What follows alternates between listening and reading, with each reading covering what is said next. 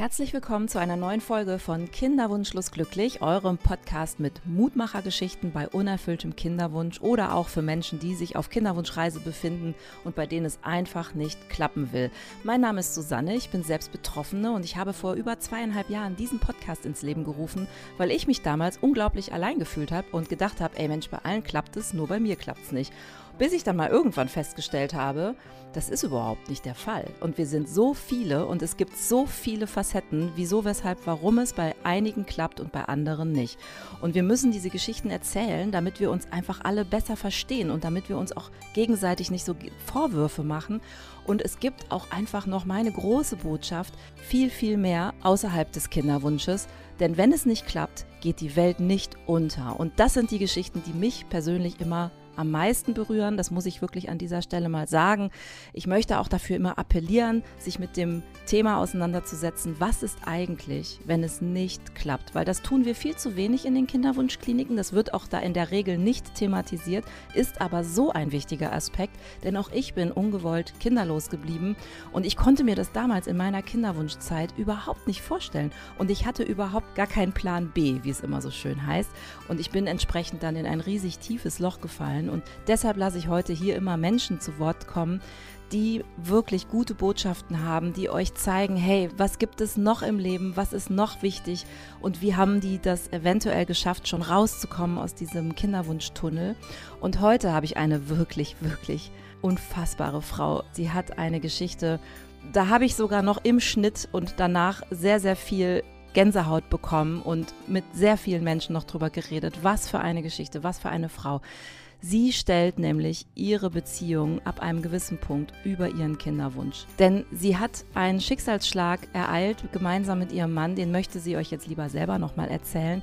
Und ich sag euch eins schon mal, die Folge haben wir im Sommer aufgezeichnet. Wir reden in der Folge auch sehr, sehr viel darüber, dass sie noch auf sehr entscheidende Termine und Diagnosen wartet und diese Diagnosen und diese Termine liegen jetzt vor und ich verrate euch am Ende der Folge, wie es weitergeht. Und deswegen bleibt bis zum Schluss dran, folgt mir auf Instagram, da halte ich euch auch immer auf dem Laufenden, wie es mit dieser wunderbaren Frau und ihrem Mann weitergegangen ist. Und jetzt sage ich einfach herzlich willkommen und ganz viel Spaß, liebe Jamila. Herzlich willkommen zu einer neuen Folge von Kinderwunschlos glücklich, eurem Podcast mit Mutmachergeschichten bei unerfülltem Kinderwunsch. Und heute habe ich wirklich jemanden, also die hat mich sowas von schwer beeindruckt. Also eine Mutmachergeschichte, ich glaube, die ist kaum zu toppen. Denn sie ist seit 15 Jahren mit ihrem Partner zusammen, auch ungewollt kinderlos geblieben oder nicht. Das erfahren wir heute mal. Aber was sie wirklich für eine Botschaft hat und für eine Geschichte, ich finde, ja, das kann man mindestens mal Mutmachergeschichte nennen. Wenn nicht, ist es eine wahnsinnig starke Powerfrau. Und jetzt lasse ich sie selbst zu Wort kommen. Herzlich willkommen. Hier ist Jamila aus Berlin. Grüß dich. Ja, hi. Hi. Ja, es ist ja Wahnsinn. Also ich habe deine Geschichte gelesen und habe gedacht, so, wow, was ist das denn bitte für eine krasse Geschichte? Wie sieht es denn bei euch gerade so aus? Erzähl mal ein bisschen was. Wie sieht eure Reise bis heute aus? Ihr seid, ihr hat, hattet oder habt einen Kinderwunsch. Seid ihr am Ziel, beziehungsweise was ist euer Ziel?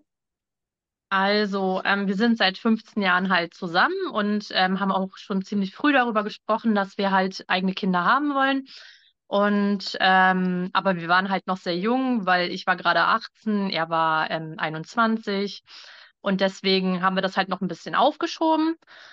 Ähm, am Ziel sind wir halt leider nicht, weil unser Ziel hat sich jetzt halt geändert.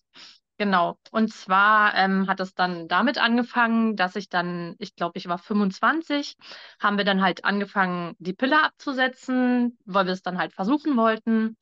Dann ähm, gab es bei mir jedoch Komplikationen, weil ähm, ich habe halt permanente Blutung gekriegt, also das was anderer als Pause in der Periode hatten, das war quasi meine Periode und ähm, andersrum, wenn die ihre Periode hatten, das war dann meine Pause. Dann ähm, sind wir in eine Kinderwunschklinik gegangen. Ähm, dort hat man dann halt eine, ähm, eine Ausschabung gemacht, weil da irgendwie zu viel Schleimhaut war. Und ähm, dort hat man dann halt auch ein paar Tests gemacht, hat dann halt festgestellt, dass äh, mein Freund, also mein damaliger Freund, was jetzt mein Mann ist, ein schlechtes Spermiogramm hat. Ähm, dann hat man festgestellt, dass ich PCO habe und ähm, mein AMH-Wert war halt sehr gering, also nicht so hoch. Und ähm, dann hat man uns zu einer Hormonbehandlung, ähm, also hat man uns empfohlen und hat gesagt, okay, vielleicht klappt es ja. Das haben wir dann auch gemacht und wir hatten dann auch zufällig Urlaub und ähm, ja, als sie dann halt gesagt haben, wir können dann Liebe machen, intim sein, ähm, haben wir das dann halt auch gemacht. Beim ähm, Schwangerschaftstest kam dann halt raus, dass es halt nicht geklappt hat. Dann hatte ich dann noch eine Bauchspiegelung und eine Eileiter-Durchlässigkeitsprüfung. Da war alles in Ordnung gewesen, also man hat nichts gefunden. Und ähm, die Dame aus der Kinderwunschklinik hat uns geraten, dass wir halt heiraten sollen. Und das war damals ein schlechter Zeitpunkt für uns, weil mein Freund war halt noch in der Ausbildung. Und ähm, deswegen hatten wir gesagt, äh, Heirat ist gerade irgendwie nicht. Und deswegen haben wir das dann erstmal auf Eis gelegt. So. Dann ähm, ist aber 2015 ähm, was passiert, wo das quasi für uns beide das Leben verändert hat. Und zwar ist äh, mein Freund an einer ähm, Nierenkrankheit erkrankt. Und ähm, das war dann halt erstmal eine richtig schwere Zeit für uns, weil wir damit erstmal umgehen mussten. Und ähm, es war halt keine schöne Zeit. Ähm, er war auch sehr lange zu Hause. Er konnte seine Ausbildung nicht abschließen, musste sie abbrechen. Das ging dann erstmal so. Man musste sich da halt dran gewöhnen und ähm, sich erstmal einspielen. Ja, das hat dann irgendwann auch gut geklappt. Wir sind dann damit klargekommen und ähm, dann haben wir halt die Kinderwunschklinik auch gewechselt, weil wir uns nicht wohlgefühlt haben in der alten und haben gesagt, okay, jetzt ist wieder ein guter Zeitpunkt, das nochmal zu versuchen. Und ähm, dann haben wir tatsächlich auch 2018 geheiratet und ähm, haben dann halt diese drei künstlichen Befruchtungen quasi von der Kasse Zuschuss bekommen und haben dann quasi den ersten Versuch dann gemacht. Ich glaube, es war 2019. Und ähm, ja, da kam dann halt raus, also ich habe dann halt die Hormone genommen und habe halt alles gemacht und er halt auch. und als es dann soweit war, dass sie mir die Eizellen entnommen haben, äh, bin ich dann quasi aus der Narkose aufgewacht und dort haben sie mir mitgeteilt, dass man vier Eizellen gewinnen konnte. Das war dann für mich schon so, hey, cool.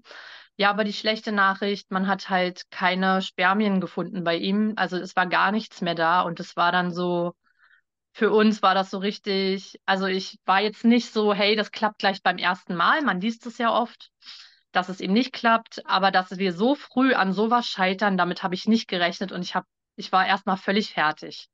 Mhm. Dann ähm, hat äh, die Kinderwunschklinik uns zu einer These ähm, geraten. Da haben wir dann gesagt, okay, das machen wir. Ähm, und die haben auch gesagt, wir sollen nicht so lange warten, weil wenn dann in diesem Zeitraum das Spermiogramm immer schlechter wird, ist das kein gutes Zeichen. Dann haben wir halt diese These durchführen lassen. Da, da muss ich und, einmal kurz da muss ich einmal ja? kurz einhaken, weil jetzt wir, wir werfen schon mit ganz vielen Sachen äh, um. Also ich weiß, was PCO ist und ich weiß auch, was eine These ist. Also PCO sage ich mal ganz kurz schnell rückwärts rein. Äh, polyzystisches Ovarialsyndrom oder Ovarialsyndrom. Im Prinzip äh, geht das meistens mit Symptomen einher von sehr starken Blutungen, sehr starker Körperbehaarung, aber eben auch Zyklusstörungen und so weiter. Und eine These, das ist eine Untersuchung bei Männern, um den Samen, ich glaube, operativ ein bisschen zu oder minimalinvasiv zu entnehmen. Habe ich das richtig im Kopf? Kopf? Genau, da wird der Hoden aufgeschnitten, dann geht man eben an die Samenleiter äh, rein und nimmt dort quasi Gewebe raus und dann ähm, könnte man daraus, ähm, wenn man Glück hat, gewinnt man daraus Samenzellen, die dann eben für eine künstliche Befruchtung geeignet sind, die, genau. womit man dann quasi statt äh, richtigen Spermien eben so diese Gewebeproben nehmen kann und die Eizelle dann damit befruchten kann. Genau, wir haben dazu sehr intensiv gesprochen bei der Podcast-Folge mit Benedikt. Also, wen das nochmal interessiert, Benedikt war mein Gast. Jetzt weiß ich die Folge nicht mehr auswendig. Irgendeine von den 30er-Folgen war es, glaube ich. Benedikt, der als Mann mal erzählt, äh, als Azosperma-Mann, hat auch ein Buch geschrieben über die ganzen Symptomatiken bei Männern mal bei Kinderlosigkeit. Und der kann da sehr, sehr viel zu sagen. Also, hört euch die Folge an, wenn euch das nochmal interessiert. Also, okay, das heißt, ihr seid ins Krankenhaus, ihr habt eine These gemacht. Genau. Und dort hatte man uns dann auch gesagt, der Arzt hat gesagt, man hat was gefunden, aber ähm, er war, das Ergebnis war sehr ernüchternd. Das heißt, wir haben viel Geld bezahlt dafür, dass man fast nichts gekriegt hat. Aber wir haben es dann trotzdem bei der zweiten künstlichen Befruchtung versucht. Die in der Kinderwunschklinik haben uns gleichzeitig noch geraten, noch zusätzlich noch mal eine Spermaprobe abzugeben, weil manchmal klappt es ja dann doch und tatsächlich konnte man dort auch äh, Spermien gewinnen. Dann haben wir quasi die Eizellen, die wir diesmal gewonnen haben. Ich weiß nicht mehr, ich glaube, es waren sechs diesmal oder nur zwei plus die vier, die wir eingefroren hatten hatte man dann eben mit dieser Theseprobe und mit den ähm, Spermien quasi befruchten lassen. Und auch das hat leider nicht geklappt. Ja, und dann hatte man uns gesagt, entweder man macht eben, ähm, na, man macht nochmal eine These oder man nimmt eben jemand aus der Samenbank. Ja, das war dann auch äh, ziemlich schwierig, weil auch gerade diese Zeit war für uns nochmal besonders schwierig, weil 2019, doch es war 2019, da ist mein dann Mann ist an die Dialyse gekommen, weil die Nierenkrankheit halt immer schlechter geworden ist. Das heißt, wir mussten neben dem Kinderwunsch auch noch mit seiner Krankheit kämpfen. Das war sehr, sehr, auch wieder sehr belastend, sehr schwierig man muss dann halt für den Partner halt viel da sein, ihn aufbauen, weil ähm, es ist halt kein schönes Gefühl, wenn jemand in so jungen Jahren halt so krank ist. Dann waren wir quasi neben der Kinderwunschbehandlung auch noch damit beschäftigt, dass er auf die Transplantationsliste kommt, dass er quasi irgendwann ein Spenderorgan kriegt. Gibt es da ja. so Durchschnittswerte? Wie lange wartet man auf eine Spenderniere? Man wartet tatsächlich in Deutschland zwischen acht und zehn Jahre. Boah, Wahnsinn. Und weil wie alt? Die, ja, weil, hm? so, weil die, wahrscheinlich, weil der, die, der Bedarf größer als das Angebot ist, ne? Ja, leider ja. Und es muss ja auch passen. Das, da kommen wir gleich auch nochmal zu. Genau. Genau. Und wie alt war denn dein Mann da? Weil, als, ähm, er an die, ähm. als er an, der an die Dialyse musste 2019, wie alt wart ihr da? Oh Gott. Anfang 30. Ja, okay. Also auch noch sehr jung. Mhm. Ja, ja, er war halt sehr jung. Und ähm, ich hatte dann halt Schwierigkeiten damit umzugehen und habe mich dann quasi in psychologischer Behandlung begeben, weil ich gesagt habe, ich komme einfach nicht damit klar, dieses, dass wir keine Kinder haben. Man sieht, bei anderen klappt es und die müssen eigentlich gar nichts machen. Ich habe mich von allen unverstanden gefühlt. Dann habe ich ja nebenbei noch meinen kranken Mann gehabt, ähm, den man ja auch aufbauen musste, weil er hat natürlich viele Tiefs gehabt und hat gesagt, dass das alles doof ist und ähm, und dass er nicht mehr leben möchte, hat er dann auch teilweise gesagt. Und dann habe ich gesagt, ey, komm, es, es, es ist scheiße, was du hast. Ich hoffe, das ist nicht verboten, das zu sagen. Das haben wir hier schon sehr oft gesagt. Es ist zwar nicht schön, was du hast, aber es gibt immer noch Dinge, die sind noch äh, doch blöder und ähm, wir kriegen das zusammen hin. Und dann haben wir halt unseren letzten Versuch mit einem Spendersamen gemacht. Es war für ihn am Anfang sehr schwierig zu sagen, hey, ähm, das Kind ist nicht von ihm, aber ich habe gesagt, es geht doch am Ende nicht darum, von wem, wer das Kind gemacht hat, sondern wer es mit Liebe aufgezogen hat, wer sich drum gekümmert hat und alles sowas. Und dann hat er gesagt, okay, ja, du hast recht. Und wir haben halt einen Spendersamen genommen. Und auch das hat leider nicht geklappt. Dort hatte man dann gesagt, hey, Vielleicht liegt es an ihrem Übergewicht, weil ich hatte damals halt ein BMI von fast 40 und ähm, war halt übergewichtig. Aber ich dachte mir, okay, andere übergewichtige Menschen kriegen ja auch Kinder. Warum sollte es bei uns nicht klappen? Ja. Und dann hatten wir gesagt, okay, das war jetzt unser letzter Versuch. Ähm, wir lassen es dann halt. Und ähm, tatsächlich habe ich mich dann letztes Jahr operieren lassen und habe mir den Magen verkleinern lassen, habe deswegen viel abgenommen, weil als er 2019 an die Dialyse gekommen ist, ähm, hatte meine Mutter sich angeboten zu spenden, aber hat es dann leider wieder zurückgezogen und ähm, man hat uns auch immer wieder gesagt, man kann es nicht einfordern, es ist halt ein Geschenk und das kann man nicht einfordern und das ist wirklich, ähm, ja, natürlich waren wir enttäuscht, aber ja, es ist halt so, wir können es nicht ändern. Ich liebe meine Mama trotzdem. und ähm, hatte dann gefragt, ob ich spenden dürfte. Und dann hat sie mir damals gesagt, dass ich halt zu dick dafür bin. Und deswegen, ähm, ja, hatte sich das dann erstmal erledigt. Und ähm, als ich dann halt abgenommen habe, habe ich im April nochmal nachgefragt, wie es dann aussieht. Ich würde jetzt halt viel, viel weniger wiegen. Und dann hat sie gesagt, ja, wenn alles passt, könnte man das machen. Und wir haben uns im April diesen Jahres nochmal in der Charité vorgestellt. Ähm, dort hat man dann eine Kreuzprobe gemacht und ähm, tatsächlich passe ich als Spenderin. Das heißt, ähm, sie haben gesagt, wenn dann gesundheitlich bei den Untersuchungen alles in Ordnung ist, dann darf ich meinem Mann eine Niere spenden. So, und da sind wir zwei zusammengekommen, weil ich dann gedacht habe, Wahnsinn, weil damit ist auch klar, der Kinderwunsch ist jetzt einfach auch aus gesundheitlichen Gründen äh, wirklich auf Eis gelegt, beziehungsweise er ist abgeschlossen, weil ihr sagt, Gesundheit geht vor und das Leben meines Mannes, das ist mir wichtiger als mein Kinderwunsch. Genau.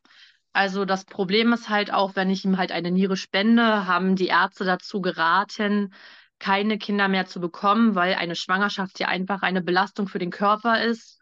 Und deswegen sollte man es dann vielleicht sein lassen. Klar, es gibt Frauen, die sind auch mit einer Niere schwanger geworden.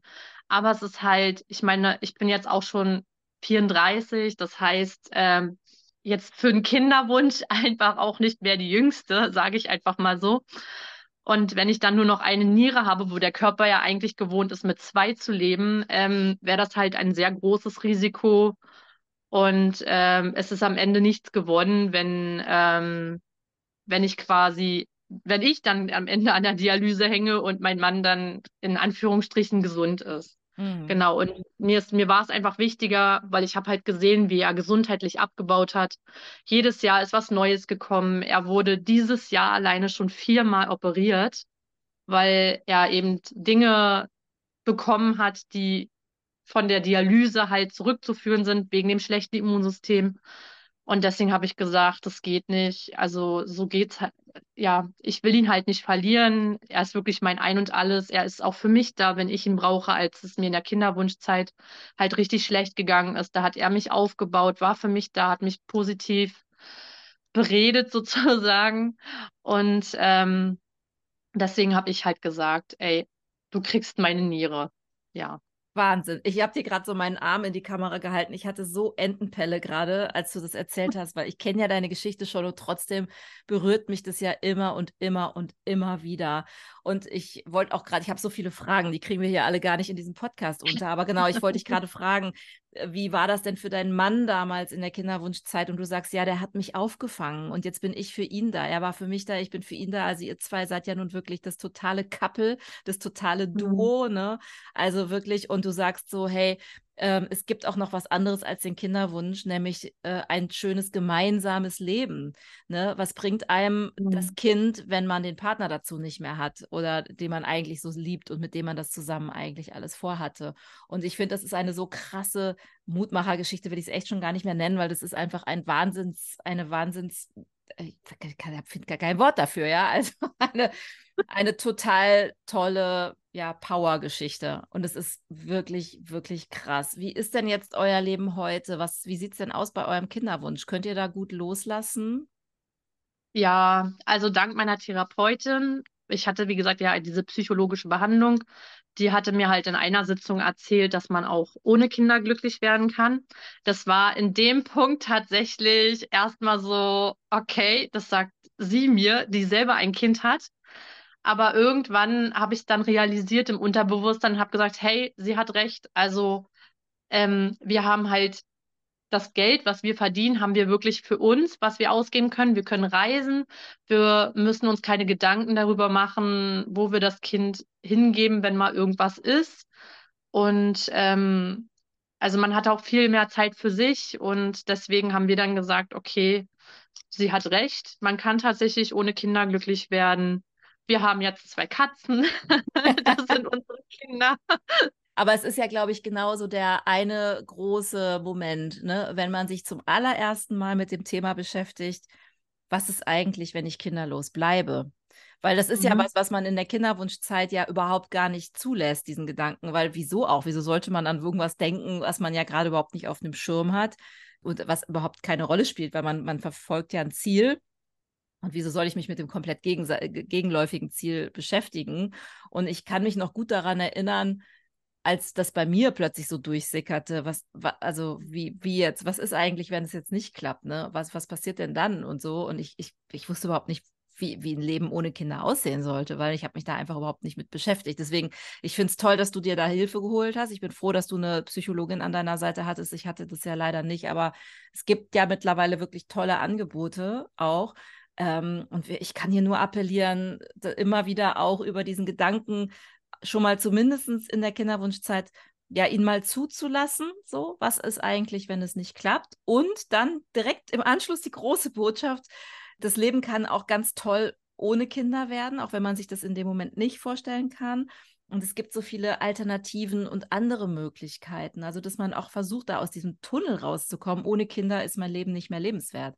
Das haben wir ja auch alle irgendwie, ne? Die ganze Zeit. Also, mhm. Also, wenn du hast gesagt, das haben wir auch nicht aufgelöst. Du hast gesagt, man hat euch am Anfang geraten zu heiraten. Das liegt daran, weil die Krankenkasse bei Verheirateten 50 Prozent der Kosten übernimmt.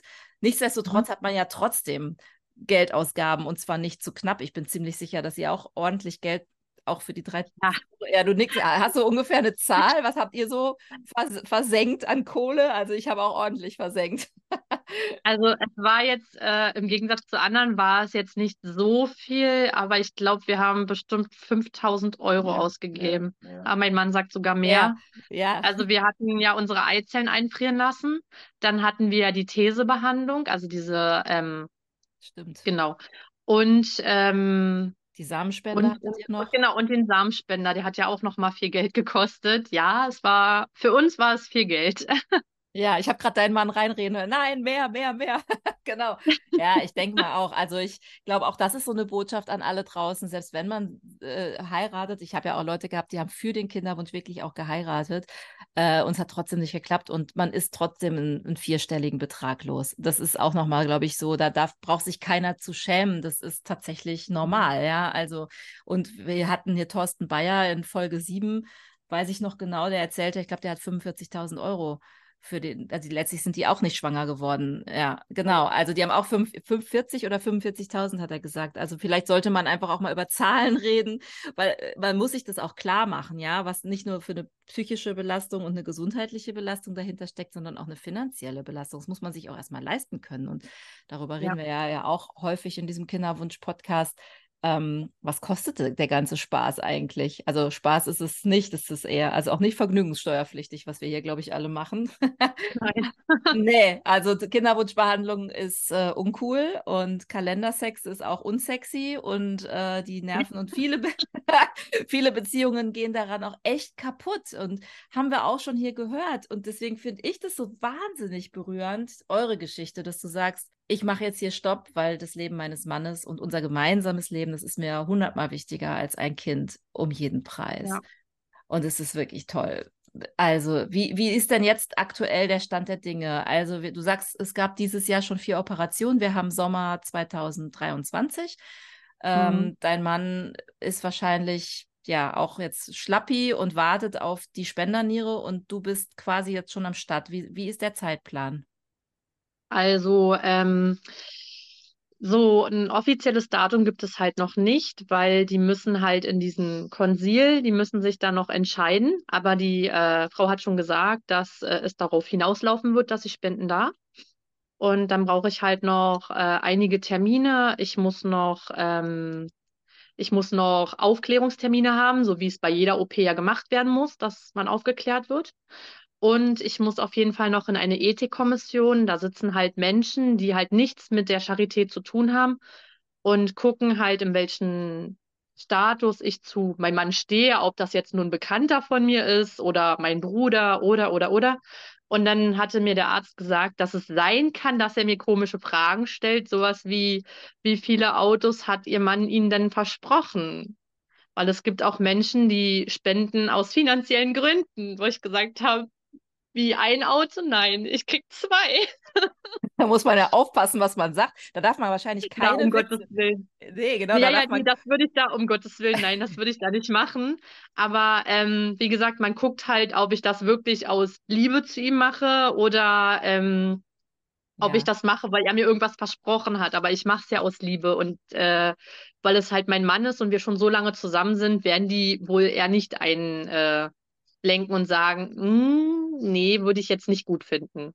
Genau. Und wenn wir das dann haben, dann gibt es halt den OP-Termin, aber Sie haben schon gesagt, vor November wird es wohl nichts. Okay, Wahnsinn. Also da musst du Genau. uns unbedingt auf dem Laufenden halten, äh, wie das Ja, bei euch ich. weitergeht. Ja, hast du denn so eine Botschaft an die Frauen und Menschen und Männer da draußen, die noch im Kinderwunsch sind? Was würdest du heute rückblickend sagen, was dir gut getan hätte, vorher zu wissen? Ähm, tatsächlich leider nein. Also man soll halt viel trotzdem die Partnerschaft eben nicht aus den Augen verlieren, weil das ist bei vielen, die sind wirklich verkrampft, das muss klappen und dann geht ja meistens der Mann davon ab und sagt, hey, ich kann das nicht mehr, es ist mir einfach zu viel und die Frauen sind dann so verkrampft darauf, dass sie sagen, ey, das muss aber klappen und dann verliert man sich eben aus den Augen, weil man zwei verschiedene Ziele hat. Und es ist einfach so schade, wenn dadurch halt ähm, die Beziehung kaputt geht. Ähm, ja, Würdest du, genau. würdest du empfehlen, sich da therapeutische Hilfe zu suchen in so einer Zeit? Auf jeden Fall. Auf jeden Fall. Wie gesagt, mir hat das sehr geholfen, dass ich jemanden hatte, der, ähm, der mich da durchgelotst hat und ähm, mir halt immer wieder gesagt hat, ähm, hey, und es gibt halt auch andere Dinge und genau. Hat das denn die Krankenkasse eigentlich übernommen, die therapeutische Begleitung? Ja, das hat die Krankenkasse übernommen, zum Glück. Super. Das heißt, Genau. das ist nämlich, glaube ich, jetzt auch nochmal für viele vielleicht wichtig zu wissen. Ihr könnt zu eurem Hausarzt gehen, ihr könnt ihm grob äh, von euren Sorgen erzählen und nach einer, ja, nach einem Rezept. Das gibt es nämlich tatsächlich, dass man auch auf Rezept sich therapeutisch begleiten lassen kann, auch im Kinderwunsch. Und ich glaube, das ist auch wichtig zu wissen. Natürlich geht das nicht unendlich, aber sprecht das wirklich mal mit eurem Hausarzt an und guckt mal, ob das nicht was für euch wäre, weil ich kann das auch echt nur bestätigen ähm, dass sowas wirklich hilfreich ist, auch um aus diesem, ja, aus diesem Tunnel rauszukommen. Alles dreht sich nur um dieses eine Kind und diesen Kinderwunsch und man, man, man kann ja gar nicht, man kann ja gar nicht sich ein Leben vorstellen ohne Kinder, ne? Hm, genau. Also die Therapeutin hat auch gesagt, natürlich, man wird immer mal Tage haben, wo man sagt, okay, jetzt wäre so ein kleines Würmchen schon schön. Aber ähm, man sieht dann halt immer wieder die anderen Sachen, wo man dann sagt, okay, es ist halt, natürlich ist es schade.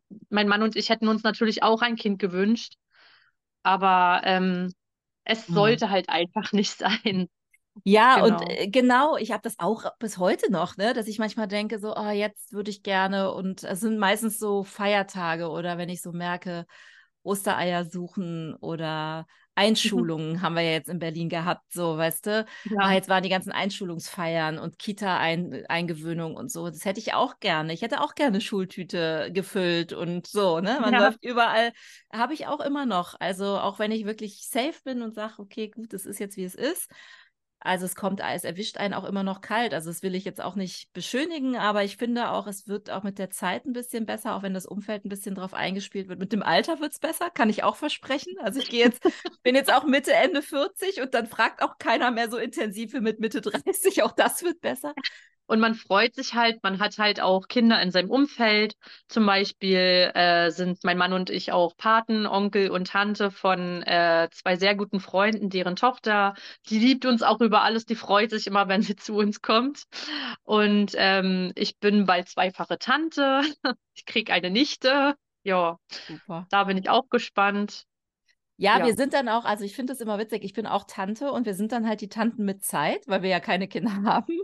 Und wir sind auch die coolen Freundinnen für die Zeiten, wo man mal nicht über Kinder reden will. Also das nehme nehm ich auch wahr in meinem Freundeskreis, dass ich dann auch gerne mal die Freundin bin, die jetzt mal nicht über Windeln, Zahnprobleme und, weiß ich nicht, Einschulungs- oder Schulprobleme oder so spricht, äh, weil ich kann da einfach nicht mitreden. Ich weiß nicht, was ich dazu sagen soll.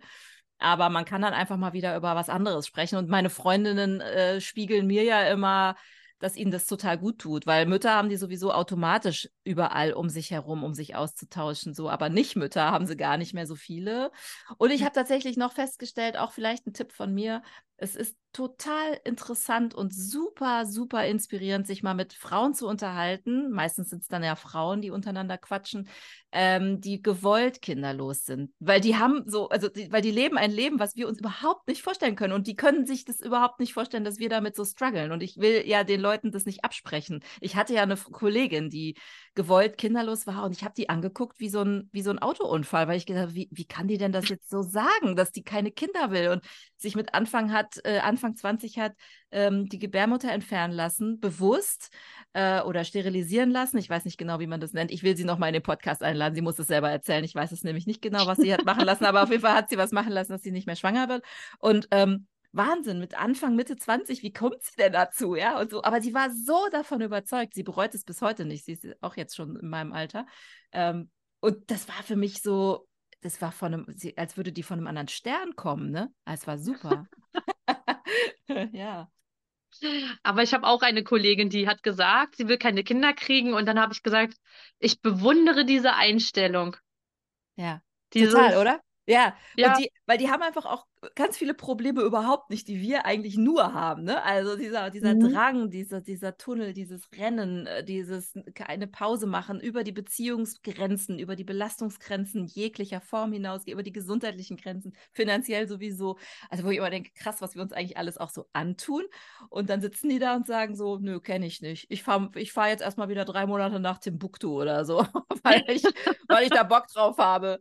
Und ich habe ja keine Verpflichtungen. Und dann denke ich, ah, interessanter Ansatz. Gibt es auch, ja klar. ja, voll gut. Ach, Jamila, total schön, ja. total schön. Ja, was sind denn jetzt heute, was macht, also wir haben ein schönes Wochenende, die Sonne scheint. Was habt ihr vor? Nee, wir wollen tatsächlich mal ausruhen. Die letzten Wochen waren sehr aufregend, sehr, ja. sehr anstrengend. Deswegen brauchen wir einfach mal ein Wochenende, um einfach runterzukommen. Weil wir tatsächlich auch beide noch arbeiten gehen. Also mein Mann geht tatsächlich trotz seiner Krankheit noch voll arbeiten und ich bin da richtig stolz auf ihn, dass er das so macht, dass er das auch kann. Wow. Ja. Wahnsinn. Also äh, ich bin wirklich super, super froh, dass du heute hier deine Geschichte erzählt hast, eure Geschichte erzählt hast, weil ich glaube, man merkt auch in dem, was du erzählst, wie tief diese Liebe ist und dass die das auch schafft, einen unerfüllten Kinderwunsch total gut auszuhalten und den Fokus auf was anderes zu legen, nämlich auf die Gesundheit und auf die Stärke der Beziehung und auf das gemeinsame Leben. Genau. Toll. Dafür, dafür danke ich dir, dafür danke ich euch danke. und auch deinem Mann ganz, ganz liebe Grüße. Und dann haltet ja. uns mal auf dem Laufenden, wie es bei euch weitergeht. Wir drücken natürlich ganz fest die Daumen. Ja, mache ich. Sobald ich einen Termin habe, schreibe ich dir. Super gerne. Vielen, vielen Dank. Ja. Das war leider, es ist schon die Zeit rum, das glaubt man gar nicht. Aber ich danke dir ja. und schicke ganz liebe Grüße in meine Nachbarschaft in Berlin. Ja, viele Grüße zurück. Ja, habt ein schönes Wochenende. Liebe Grüße. Und vielen Dank. Vielen Dank, dass ja, du da warst. Tschüss. Vielen, vielen Dank, liebe Jamila. Vielen Dank. Der liebe Ehemann saß während des Interviews auf dem Sofa neben ihr und hat zugehört und hat genickt und hat sie bestärkt. Und das fand ich auch so ein schönes Bild zu sehen, wie die beiden sich sogar in, in so einem Moment sich gegenseitig auch da zu unterstützen. Und ich habe es euch versprochen, es gibt jetzt Neuigkeiten. Ich habe diesen Podcast im Sommer aufgenommen und im Herbst wird er jetzt ausgestrahlt und ich sitze gerade mitten im Schnitt und gestern Abend kommt die Nachricht, es gibt einen Transplantationstermin. Es wird einen Termin geben Ende November und wir drücken Jamila jetzt alle so fest die Daumen und ihrem Mann. Und ich werde diese Podcast-Folge deshalb auch sehr bewusst genau zu diesem Zeitpunkt ausstrahlen, damit wir nämlich ganz live und daumendrückend mit Jamila und ihrem Mann mitfiebern und sie wirklich supporten und mitstärken über meinen Instagram-Kanal. Abonniert meinen Instagram-Kanal Kinderwunschlos glücklich. Ich halte euch genau dort auch auf dem Laufenden, wie die OP verläuft. Sobald ich was von Jamila höre, lasse ich es euch über Instagram wissen. Und wenn ihr mit Jamila und ihrem Mann Kontakt aufnehmen wollt, weil ihr vielleicht eine ähnliche Geschichte habt oder Fragen habt, vielleicht auch zur These oder überhaupt auch zu dieser Krankheit oder oder wo ihr glaubt, dass ihr vielleicht von Jamila ein bisschen Support braucht, dann schreibt mir gerne bei Kinderwunschlosglücklich auf Instagram oder einfach per Mail kinderwunschlosglücklich at gmail.com. Ja, ich freue mich auf eine neue Folge in zwei Wochen, aber jetzt erstmal hoffe ich, dass euch diese Folge gefallen hat und ja, lasst mich wissen, wie es euch damit ergangen ist. Schreibt mir, auch wenn ihr selber mal in den Podcast wollt, dann meldet euch einfach bei mir. Ganz liebe Grüße, bleibt gesund und ich wünsche euch eine tolle Winter- und Adventszeit. Wir hören uns in zwei Wochen wieder. Macht's gut, eure Susanne.